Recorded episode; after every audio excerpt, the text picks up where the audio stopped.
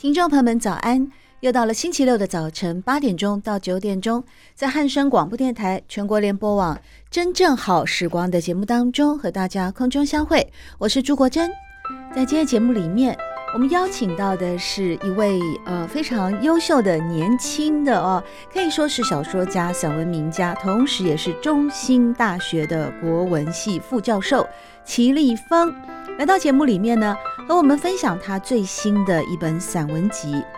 这本散文集哦，它的书名叫做《抒情点播》。哎，不知道大家还有没有曾经在很久以前啊，甚至现在的呃，国珍在听其他电台的广播节目的时候，例如 ICRT 啊，他们又常常会接受啊那个脸书网络的点播歌曲啊。呃，这还会 call out 跟听众们呢做一些互动。那内容方面，当然就是希望能够分享哦，呃，自己的想要点歌给谁听啊啊这样的点播的一个过程。但是这本抒情点播并不是我们习以为常的抒情文的抒情，抒发情感的抒情，而是书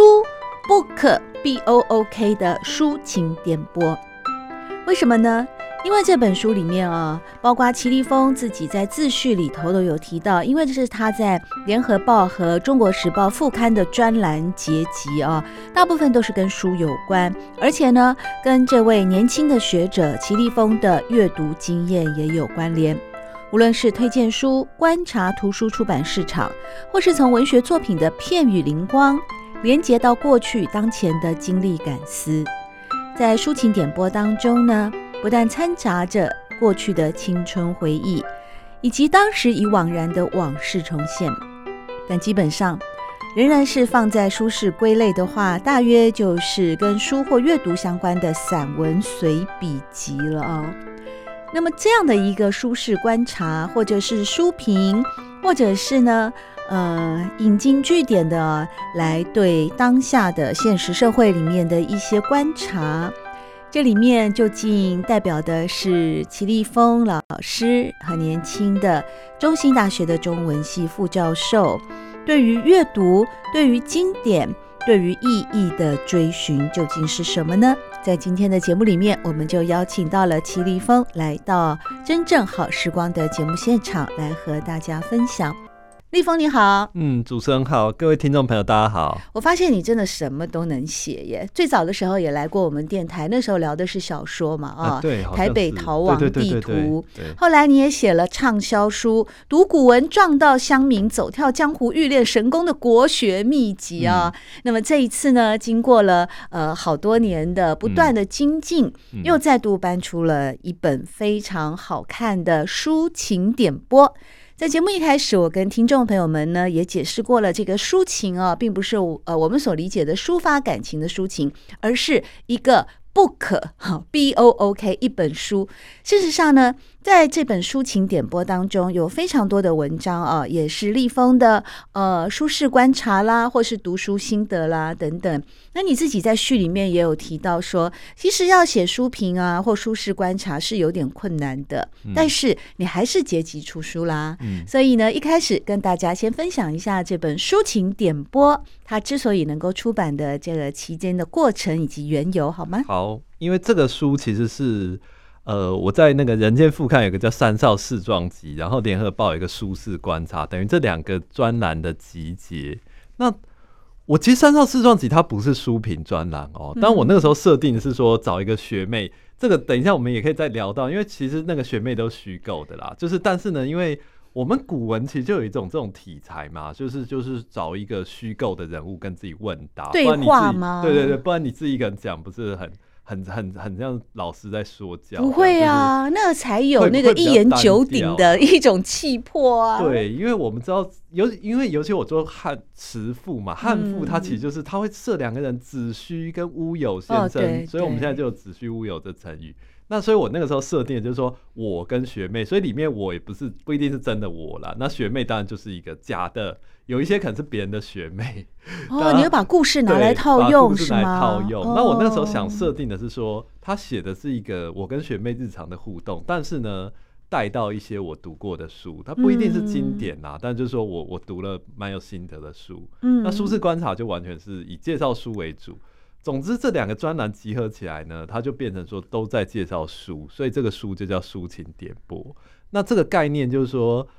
因为我们比如说发生什么事啊，失恋啊，热恋啊，我们可能就会想说，哎，来点个歌，有一个歌可以符合我现在情心情。那我想象是说，如果把歌换掉，变成点书，就是哎，找一本书，然后有些事情说不出来，但是谁谁谁小说就写过了。那所以我的这个书的当初集结概念是这样，就是说那就。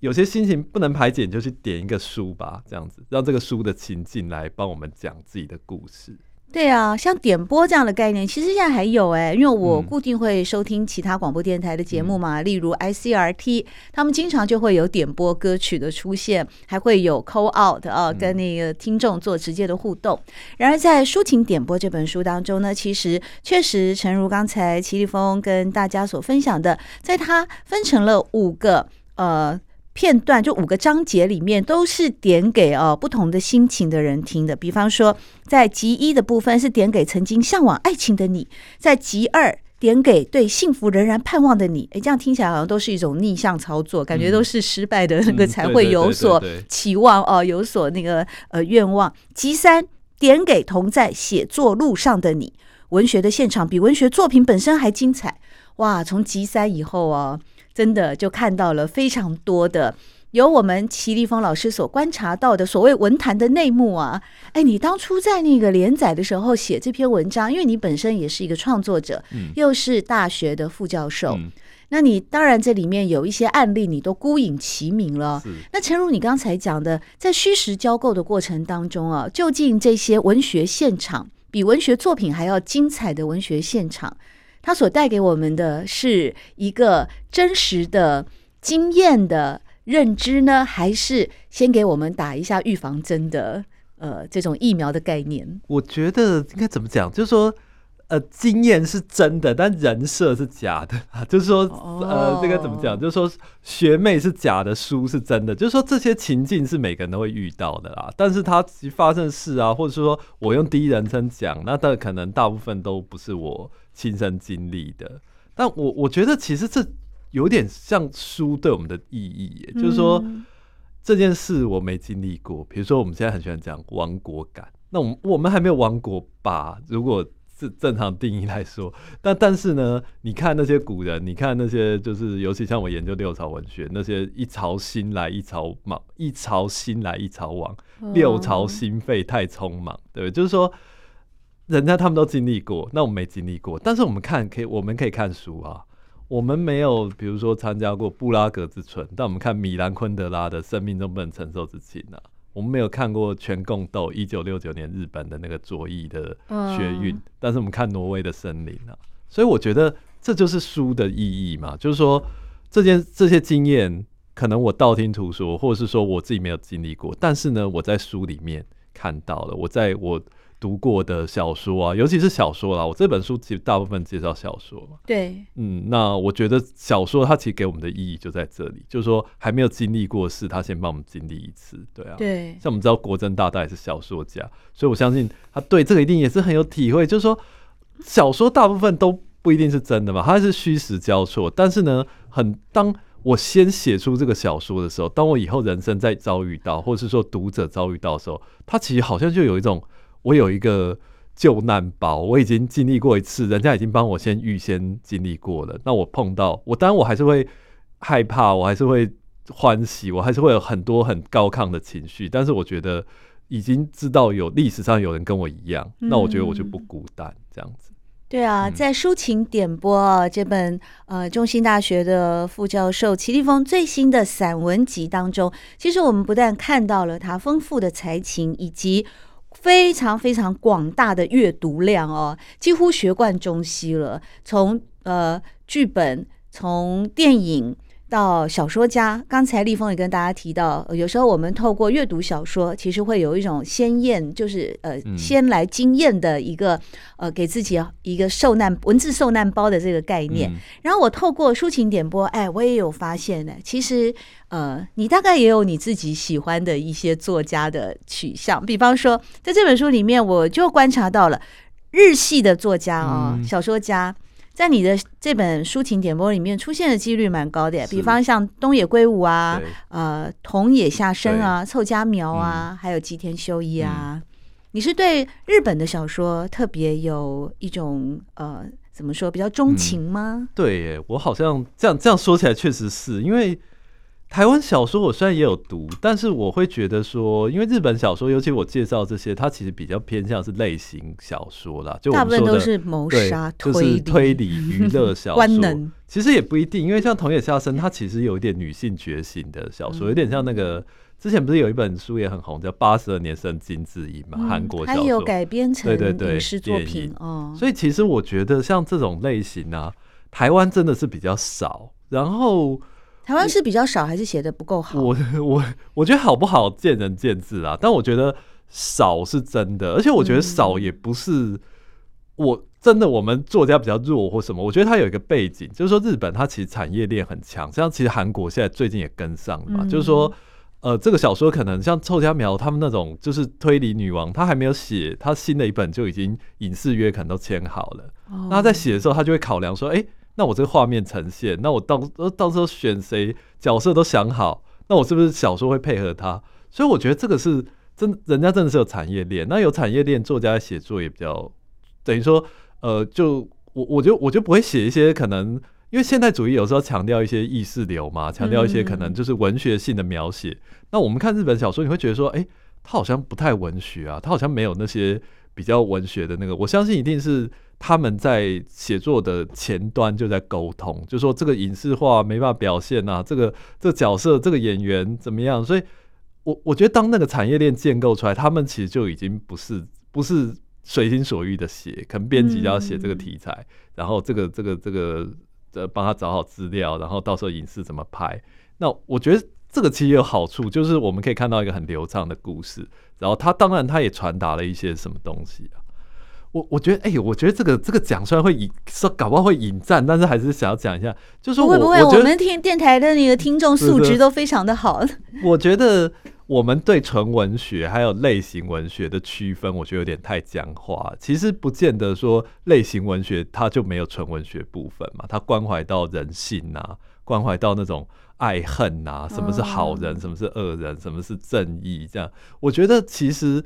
当然，它的浓度可能没有纯文学那么多，但是我觉得每个类型文学它还是可以抓出这个部分。那我觉得我们不要预设说啊，这个这个是